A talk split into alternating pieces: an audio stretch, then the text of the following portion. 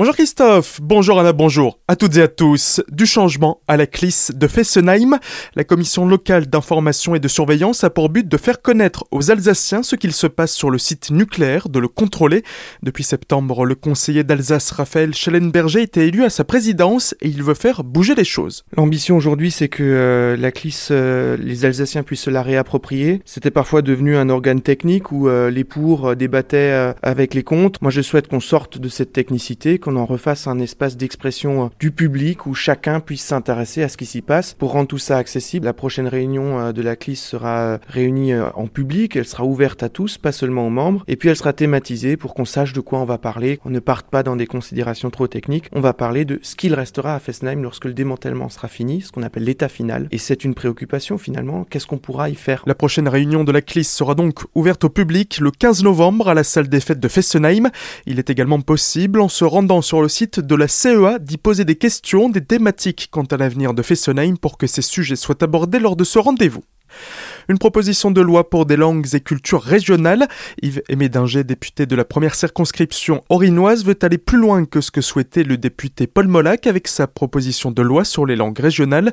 Pour le député orinois, langue et culture sont indissociables. La loi Molac, que j'ai votée avec euh, grand plaisir, soutient l'apprentissage des langues régionales dans toute la France évidemment et chez nous en particulier en Alsace. Mais pour moi, la langue régionale c'est l'arbre. Mais l'arbre, pour grandir, pour être solide, il a besoin de racines. Et ces racines, pour qu'une langue puisse se diffuser, puisse s'apprendre et puisse avoir de la cohérence. Encore faut-il connaître la culture et l'histoire de sa région. Et donc ma proposition de loi vise à généraliser l'apprentissage de la culture et de l'histoire au secondaire, mais également euh, au lycée, et ce dans toute la France. Chez nous, euh, ça peut être en dialecte, ça peut être en français. On est dans une région, en Alsace, où on a une culture qui s'additionne à la culture française. Mais euh, notre culture est parfois un peu différente, notre histoire évidemment aussi, parfois joyeuse, parfois triste. L'idée, c'est de connaître ça. Cette proposition de loi a été signée par les députés Les Républicains d'Alsace et d'autres siégeant à l'Assemblée, comme le breton Paul Molac. Mais l'élection présidentielle approchant, Yves Médinger n'est pas certain qu'elle puisse être débattue dans l'hémicycle. Elle pourrait en revanche l'être lors de la prochaine mandature. Autre proposition de loi, celle du député orinois Bruno Fuchs. Début octobre à Kingersheim, Dina, une collégienne de 14 ans, s'est pendue. Un suicide qui met fin à deux années de harcèlement scolaire qui ont poussé la jeune fille à mettre fin à ses jours. Pour que ce drame ne se reproduise pas, Bruno Fuchs souhaite la création du délit de harcèlement scolaire dans le code pénal ainsi que le droit à la protection contre ce harcèlement. Il s'est rapproché de Frédéric Bierry, président de la collectivité européenne, afin de faire de l'Alsace une région pilote en la matière. Une possible rentrée masquée pour les écoliers orinois. En début de semaine, le taux d'incidence pour le coronavirus est repassé au-dessus de la barre des 50 cas pour 100 000 habitants dans le département. Au début du mois, il avait pourtant atteint son niveau le plus bas avant de remonter. Depuis le 18 octobre, un peu avant pour les barinois, les écoliers du Haut-Rhin ne sont plus obligés de garder le masque en classe, mais cela pourrait changer si la situation sanitaire s'aggrave dans le territoire, comme ce fut le cas en Lozère par exemple, touché par une reprise de l'épidémie.